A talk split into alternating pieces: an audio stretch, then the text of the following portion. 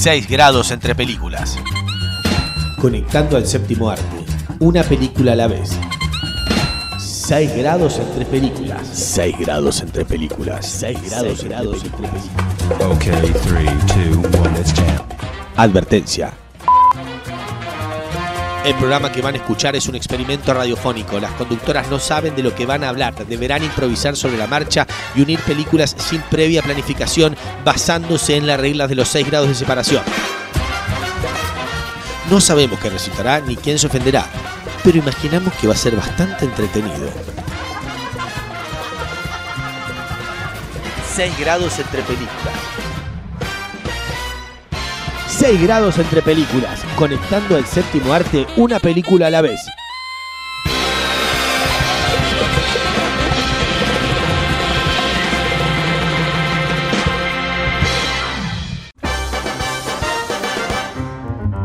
Hola, ¿qué tal? Y bienvenidos a un nuevo episodio que esto es... Hola, ¿qué tal? Y bienvenidos a un nuevo episodio de esto que hemos dado en llamar 6 grados entre películas, el único juego, podcast, en experimento radial en el que corroboramos que entre cualquiera dos películas se pueden unir con los 6 grados de separación.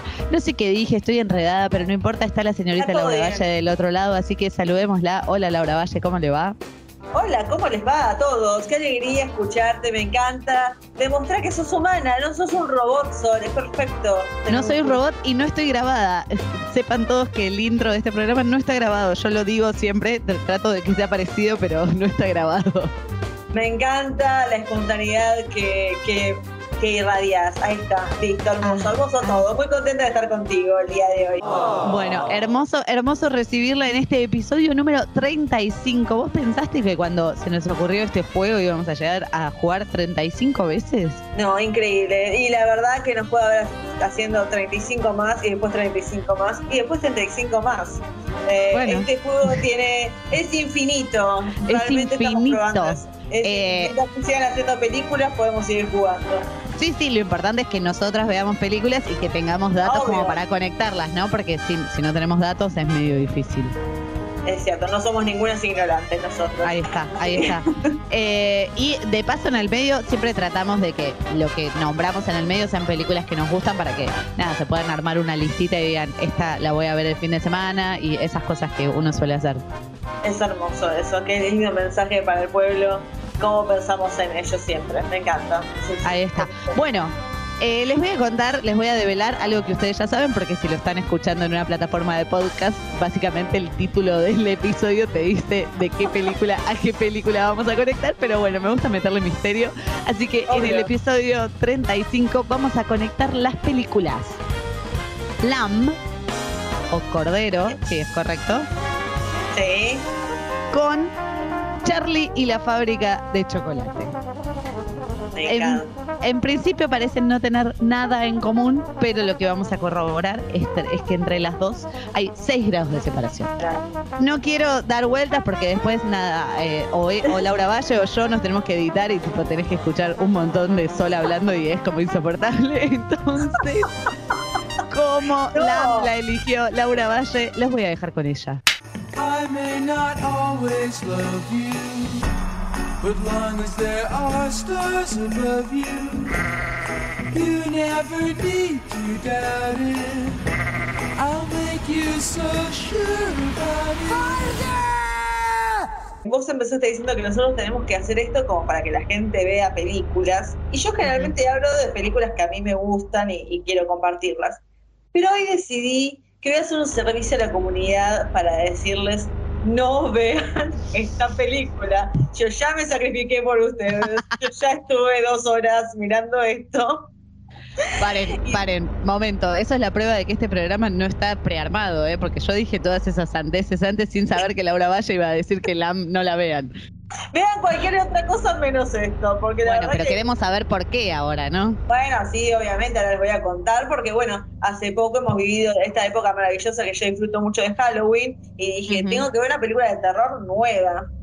Eh, y justamente había salido este tráiler, porque A24, que es la productora que hizo Hereditary, eh, que es mi película de terror favorita, desde entonces, que fue su película más exitosa, como que quieren hacer la nueva gran película de terror y la Sí. vienen pifiando mal.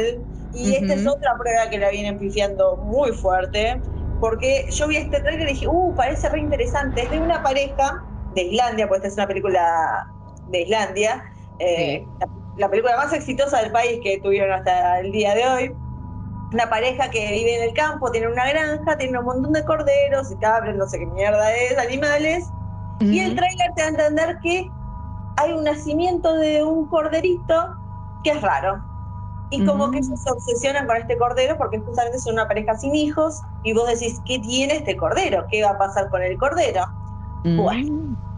La película en sí tiene una idea interesante en el hecho de que algo raro pasa, están en el medio de la nada, que ese es un concepto maravilloso para una película de terror. Sí. Y ellos agarran este cordero y lo toman como propio. ¿Por qué? Bueno, hay que ver la película. ¿Lo digo? ¿No lo digo? No, no lo voy a decir. Mejor que se queden con la intriga. Eh, el tema es que yo, mientras yo lo estaba mirando dije, ah, ok, va a pasar esto. Porque la madre de este corderito como que empieza a obsesionarse y empieza a aparecer en la, en la ventana de la casa buscando a, a su criatura y te pones mal. Claro. Yo dije, qué buena actuación la de esta oveja, cabra, lo que mierda sea. Porque dije, me siento mal por ella, y los ellos salían, por ejemplo, y la cabra lo seguía. Y yo dije, wow, están, o sea, la película trata de eso, de cómo los va a seguir. La matan eh, al Ah, principio bueno. de la película. Y vos decís, ¿y ahora qué? Y toda la o sea, ¿vos qué entendés por terror, Sol? Yo entiendo que es una situación de suspenso que se produce durante hora, hora y cuarto más o menos. Sí, Algo fuera de la vida cotidiana, normalmente. Claro, incertidumbre, algo que Claro. nos cierra, y para la última parte es el terror puro de que algo malo, horrible pasa, Sí. de cosas diferentes. su- Bueno, esta película no trata de nada de eso, es la vida, la vida misma, aparece el, el hermano de- del hombre de la pareja, eh, se quiere mover a, a su cuñada, eh, están ven un partido de fútbol. Y, después ¿Y el pasa terror? no, no hay terror. No hay terror. Hay un momento que pasa algo, pero no es terror eso. Que pase algo, no. Y realmente es. ¿Viste? Cuando me quedé mirando y dije, Esta era- esto era. ¿Qué tiene de terror esto? Esto es un problema muy grande que tiene A24 y varios estudios en la hora de presentar los trailers eh, Ujú. que ha pasado, de que te lo venden como una película de terror y cuando lo ves, no es eso. No sé cómo catalogarla esta película. Es una fábula, Bueno, por así decirlo. Eh. Wikipedia la cataloga como drama y terror sobrenatural. Drama, drama, ponele drama, pero ni siquiera drama, porque lo más fuerte que pasa es que, bueno, el nacimiento de, de esta criatura que tiene algo particular, pero tampoco, después de eso no pasa más nada. Una vida de familia normal hasta que después pasa lo del final y te quedas y termina ahí. Pero lo que pasa al final no tiene ninguna expectativa, no te crea nada. Ay, el perro muere. E- Eso es lo único que puedo decir. Sí, es una película de terror, porque siempre que hay una película de terror y vos ves un perro, decís el perro va a morir, Exacto, y hecho, sí. el perro muere. ¿Por qué? No, ¿por qué? No- y no ven de otra manera, no me pongan el perro muerto. Pero bueno, la verdad que dos horas de mi vida perdidas por un intento de pasar Halloween de forma diferente, así que Increíble, increíble Bueno. cómo te sacrificaste por todos nosotros, Laura Valle. por todos ustedes, eh, y tengo que decir, porque yo también dije, bueno, ¿cómo hago para dársela Sol? Porque esta es una película de No, no, igual yo ya, ya, ya, ya sé, ¿eh? no te preocupes por mí. Bueno, voy a decir igual eh, los responsables de, esta- de esta catástrofe, que la lamento mucho por el pueblo de Islandia, porque deben hacer películas buenísimas. Esta no era la película para ver.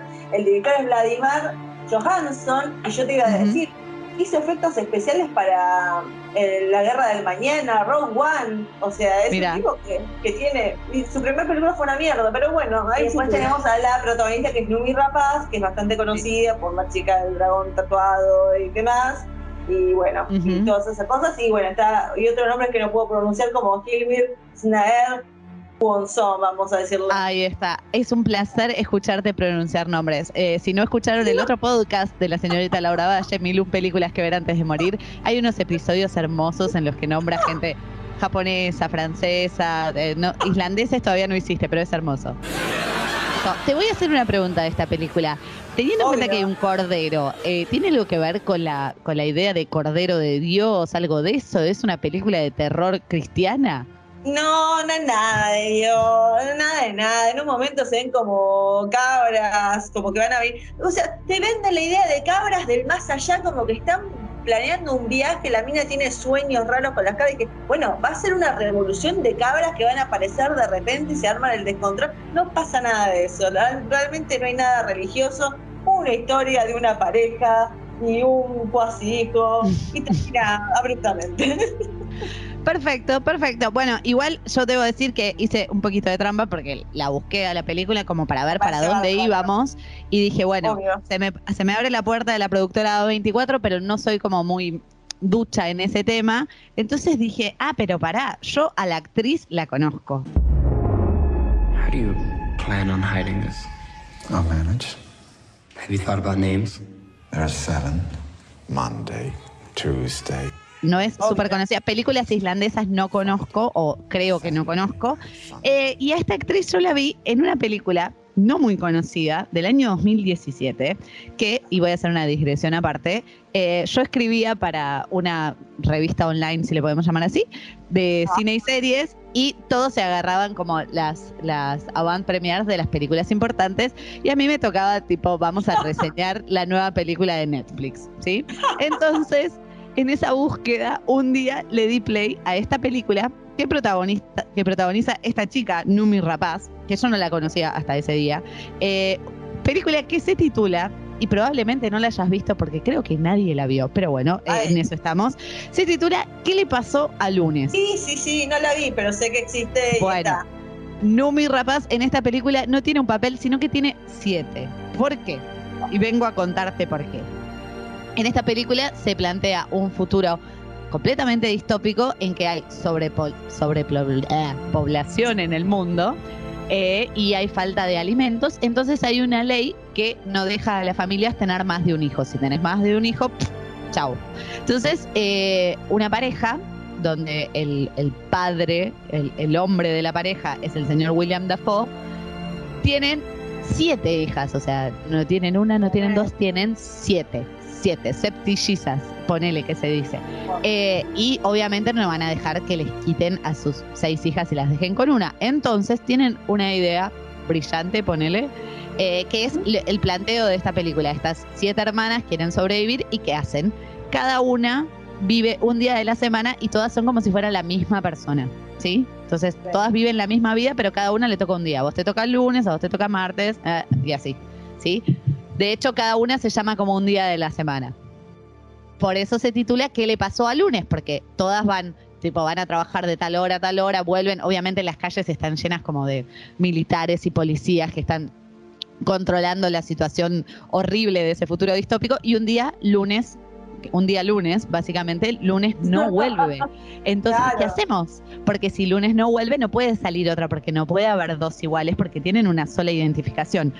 A ver, esta película dirigida por el señor Tommy Wirkola, que si querés ahora lo buscamos a ver qué más hizo, en la que aparece Glenn Close también, Ay, tiene un planteo súper interesante. eh, te pierde como espectador en un momento porque nada, eh, tampoco Numi Rapaz me parece que es tan ducha como para hacer siete papeles diferentes y las diferenciaciones entre cada una son como muy, tipo, una es la Sporty Spice, una es, ah, o sea, es ese nivel bobo, tipo, una es la que le gustan los deportes, una es la más inteligente, otra, otra es la que sabe de computadoras, entonces es como muy nabo, son muy diferentes, pero a nivel tipo, bueno, quiero que sepas cuál es cada una. Eh, eh, como planteo es interesante, está en Netflix, la pueden ver, no, no dura mucho. A ver cuánto dura esta película. Ah, no, dura dos horitas. Son dos horitas Ah. que le tienen que dedicar, pero bueno, o sea, no es una película malísima. eh, Como planteo es interesante. Está ahí, mucha gente no le dio play. Yo le di play porque básicamente tenía que darle play. Ay, tremendo, Eh. no te quedó otra. Pero bueno, nada, es ¿Qué le pasó a lunes? Protagonizada siete veces por Numi Rapaz. Together, we will survive. Me voy a agarrar del señor William Defoe. Estuve pensando. Me parece hermoso. realmente dije, este va a ser el programa donde yo hablo mal de todas las películas, sería muy fuerte. Algún día me voy a animar a hacerlo, porque pensé en hacer la del Faro, que es una que vi también de terror con Pattinson. Pero a mí me gustó esa película de Boys. ¿Te gustó? Ay, ¿querés que hablemos del tema? ¿Querés que No, la no, no, tranquila, la dejamos No. para otro día. No, no, no, ahora quiero que la hagamos entonces. Bueno, eh, es tu decisión. Laura Valle, es tu Sí. decisión.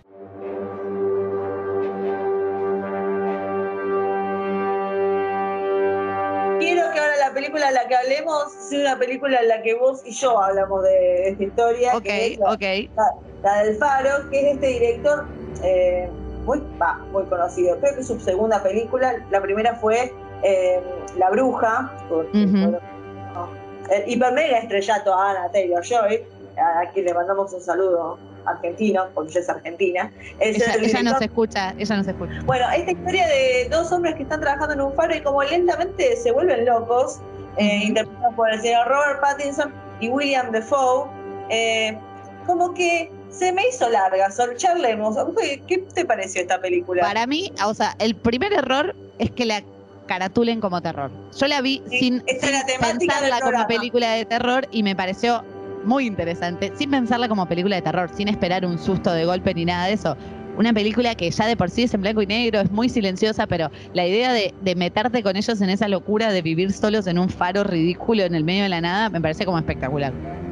La película, la idea que plantean está buena, me gusta el color blanco y eh, me gusta el color, me gusta el estilo blanco y negro y se presenta esta idea de este joven, eh, no sé, aprendiz, se podría Sí. decir, y este guardián de faro que ya tiene muchos años que está medio pirado, parece, porque obviamente te debe afectar vivir en un faro todo el tiempo ahí estar Seguro. encerrado.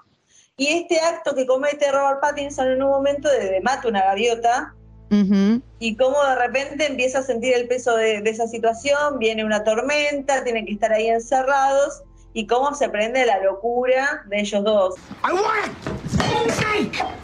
I want a goddamn steak! I... If I had a steak, oh boy. Oh, a rare, a bloody steak. If I, if I had a steak, I would fuck it. Se me hizo muy larga, se, se me hizo como complicada, como que cada rato estaba viendo el celular. Le eh, podemos sacar media hora a la película y funciona igual, creo yo. frené, frené lo de mirar el celular cuando empezaron a bailar juntos y dije, para, para, tengo que ver este momento y apreciarlo por lo que es. Eh, me encantan las actuaciones de los dos. Robert Sí. Pattinson es un gran actor y ya el mundo lo sabe, eh, es así. William Defoe ya lo sabemos que, que es un gran actor y la viene rompiendo hace rato, pero me gusta mucho. ¿Quién diría ellos dos en una película va a tener tanta, tanta química? Eh, lo que sí voy a decir que me gustó Adelante. mucho es el final. El final me quedé como ¡guau! Eso Buah. Es me que es, es de esas películas que te dejan buah. Yo me acuerdo, ahora no me acuerdo el final, pero me acuerdo sí que me dejó buah. Eh, no le vamos a contar a la gente el final para que también los deje buah. Eh, pero nada, a, a mí me tuvo re atrapada, ¿eh? Y mira que, o sea, yo lo he confesado varias veces. Ahora que duermo poco, la verdad que la mitad de las películas me, me- la veo en dos veces. Y esta no, la vi toda de una vez. Es como, wow, vi el faro en blanco y negro. Casi no hablan, están locos. Y la vi hasta el final. Ah, pero muy bien, entonces, bueno, me encanta porque además estamos teniendo una temática que se está dando de- de- en tres películas que ya venimos hablando, o esta también es una de A24, dato de Sí. color, eh, de esto de película de terror que en realidad no es un terror, es un drama y te la venden de otra manera, tal vez si lo hubiera visto eh, sin esperar, no una típica película de terror, pero si un, bueno, voy a ver un drama, tal vez se me hubiera hecho más, más. Probablemente, probablemente. Eh, lo interesante es que no salió nada de esta película porque 4 millones de dólares para una película con Robert Pattinson y William Dafoe me parece que le hicieron gratis, básicamente. Y el amor al arte. Hulk! Hulk! Triton! Hulk!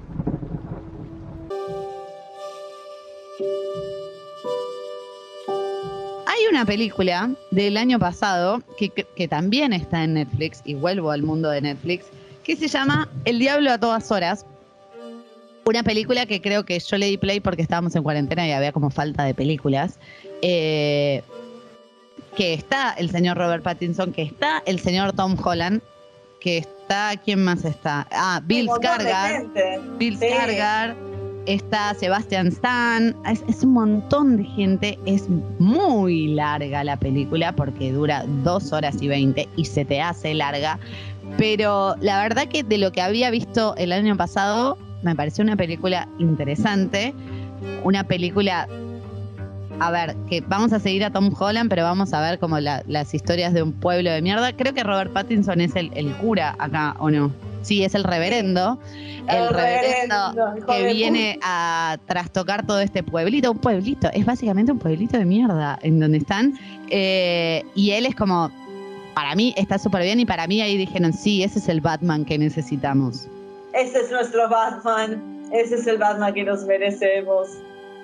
Eh, no sé qué más puedo decir de esta película. Sí, que está basada en una novela del mismo nombre. No sé quién, eh, o sea, probablemente la novela sea muy interesante el planteo, pero la película se te hace un poco larga porque estamos viendo como es una película coral que vamos siguiendo un montón de historias dentro de ese pueblo. Obviamente vamos a seguir más al, al reverendo y a Tom Holland que tiene una hermana que se enamora del reverendo. ¿Es así o me estoy equivocando? ¿Vos la viste esta película? No, no la vi para nada. La, la cuarentena no me llevó a esta película, lamentablemente. No, porque usted entra en otros mundos. Sí, yo me voy a otro mundo. Eh, me voy a agarrar de otra cosa, me estoy adelantando, pero vos seguís. No, no, no, adelante porque no tengo más recuerdos de esta película. Las invito a verlos, a, a verla. Eh, si quieren en dos partes, eh, les doy una guía de dónde frenar. Es un planteo interesante, la película está bien, no es la mejor del mundo, pero bueno, tengamos en cuenta que yo no tenía muchas otras cosas para ver y entre, entre todo eso me pareció que estaba bien y obviamente eh, Robert Pattinson está muy bien como reverendo chiflado. What I'm about to do, I do because I have to.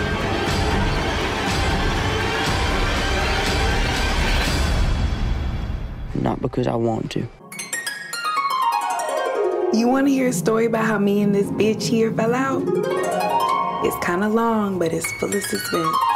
Pero yo me voy a agarrar de acá de, de la- una protagonista femenina de esta película, que es Riley Keough, que es la nieta de Elvis. Obviamente ya se, se hizo nombre por ella misma.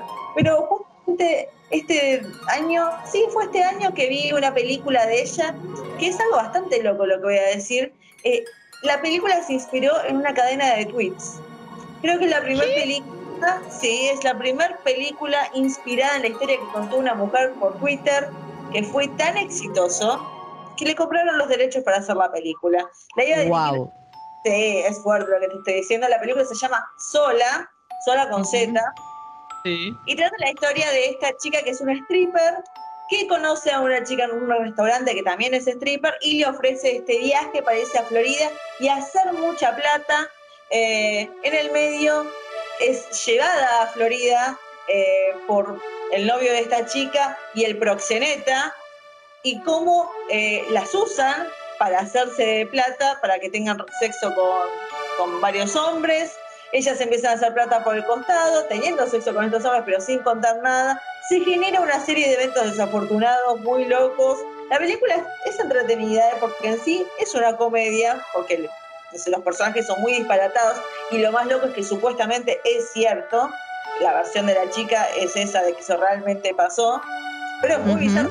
Riley Keough se lleva el premio. La verdad que la actuación de ella haciéndose como la chica negra o la chica de barrio es impresionante. Creo que de todas las actuaciones que vi ella, que es muy buena actriz, esta es la mejor. Se zarpa, es muy graciosa y la película está muy bien contada. La iba a dirigir James Franco, pero con todo el quilombo que tuvo en su vida personal y demás, la terminó dirigiendo Janice Bravo, es una chica que no conozco, eh, pero bueno, tiene un gran futuro. Y todas las actuaciones de Taylor Page, que hace de sola, Riley Keough, eh, Nicholas Brown eh, y Colman Domingo, que si no saben quién es Colman Domingo, ese fue el tipo mejor vestido en los Oscars de este año, que vistió un traje rosa. Lo estoy que- buscando, lo estoy buscando. El que está todo vestido de fucsia, ¿no? Sí, dije, este tipo. El nuevo tiene- Candyman. Claro, ese que está en Candyman, yes, yes. Tiene toda la onda Colman Domingo y la verdad que también se zarpa acá. Está muy interesante porque usa mucho las redes sociales eh, para hacer la película, pero es muy diferente y original y tiene un look muy copado, así que si tienen un ratito y se quieren entretener, no les digo que se van a costillar de la risa, pero es una película entretenida y dura que hora y veinte. Está basada en un tweet. Tienen que verla nada más para decir, vi una película que está basada en Twitter. Listo, ya está. Espectacular, espectacular. Me encantó. eh, lo voy a buscar. Sí, buscalo y te, después me comentás qué te pareció. Estoy, eh, debo decirte que ahora llega el momento, el momento de tensión en 6 grados entre películas, porque empezamos allá con Lam y los corderos, Islandia, seguimos con el mundo distópico de qué le pasó al lunes, nos fuimos de viaje al 1800 en un faro perdido, después nos fuimos de viaje a otra época con el diablo a todas horas. Llegamos a la actualidad con un tweet y una historia, un hilo de Twitter convertido en película con Sola. Y ahora tenemos que relacionar Sola con Charlie y la fábrica de chocolate, la película de Tim Burton del año 2005. Entonces, ¿es un desafío? Sí, es un desafío. Pero, pero, creo que lo encontré. No, no, no. Me parece que fue un error de búsqueda. No, porque todo, todo, no. No, no, no, no, no, no, no, puedo explicar eh, la búsqueda que hice, así que ahora, ahora vemos si encuentro algo. Eh, porque los actores de la película que eligió Laura Valle no son muy conocidos, pero no, bueno. pará, pará. Porque este Nicolas Brown, el de Succession, tiene varias películas. Yo creo Estoy que buscando, estoy buscando. Eh, denme unos momentos que algo voy a encontrar.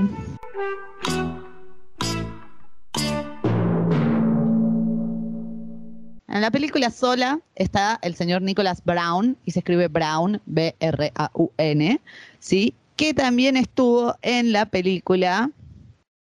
eh, ¿En qué película era? Ya me olvidé.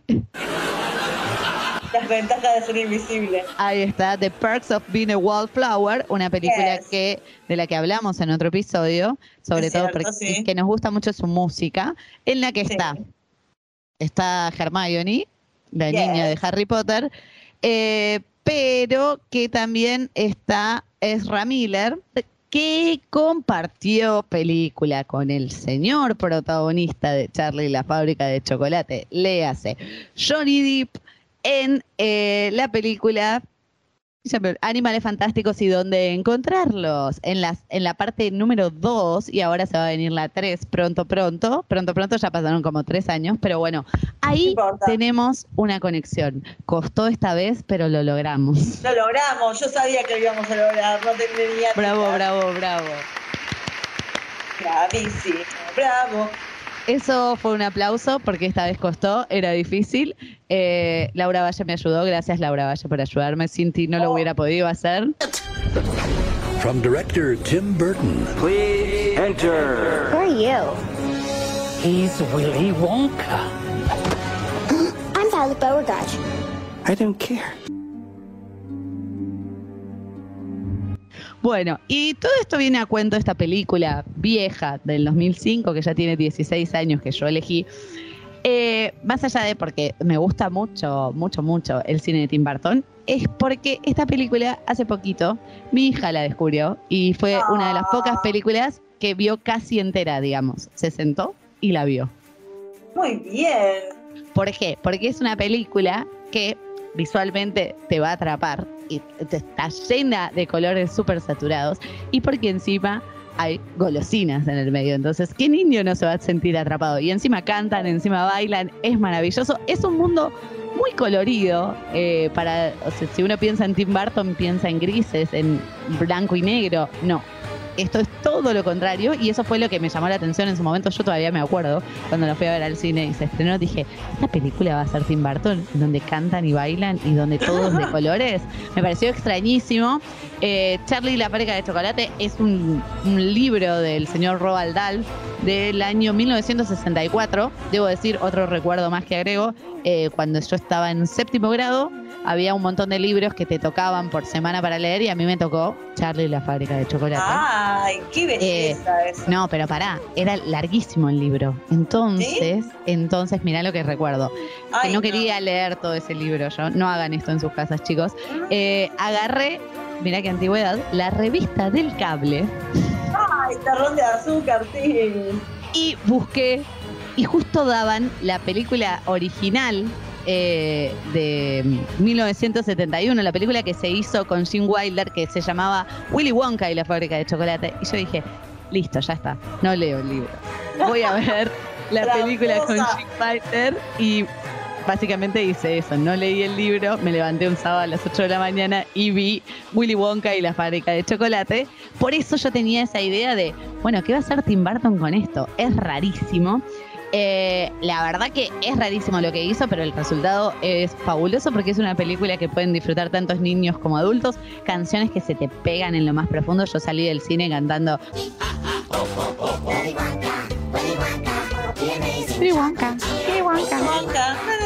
Eh, salí del cine cantando eso. Me encantan las canciones, sus versiones en español son horrendas, así que por Como favor no vean esta película en español.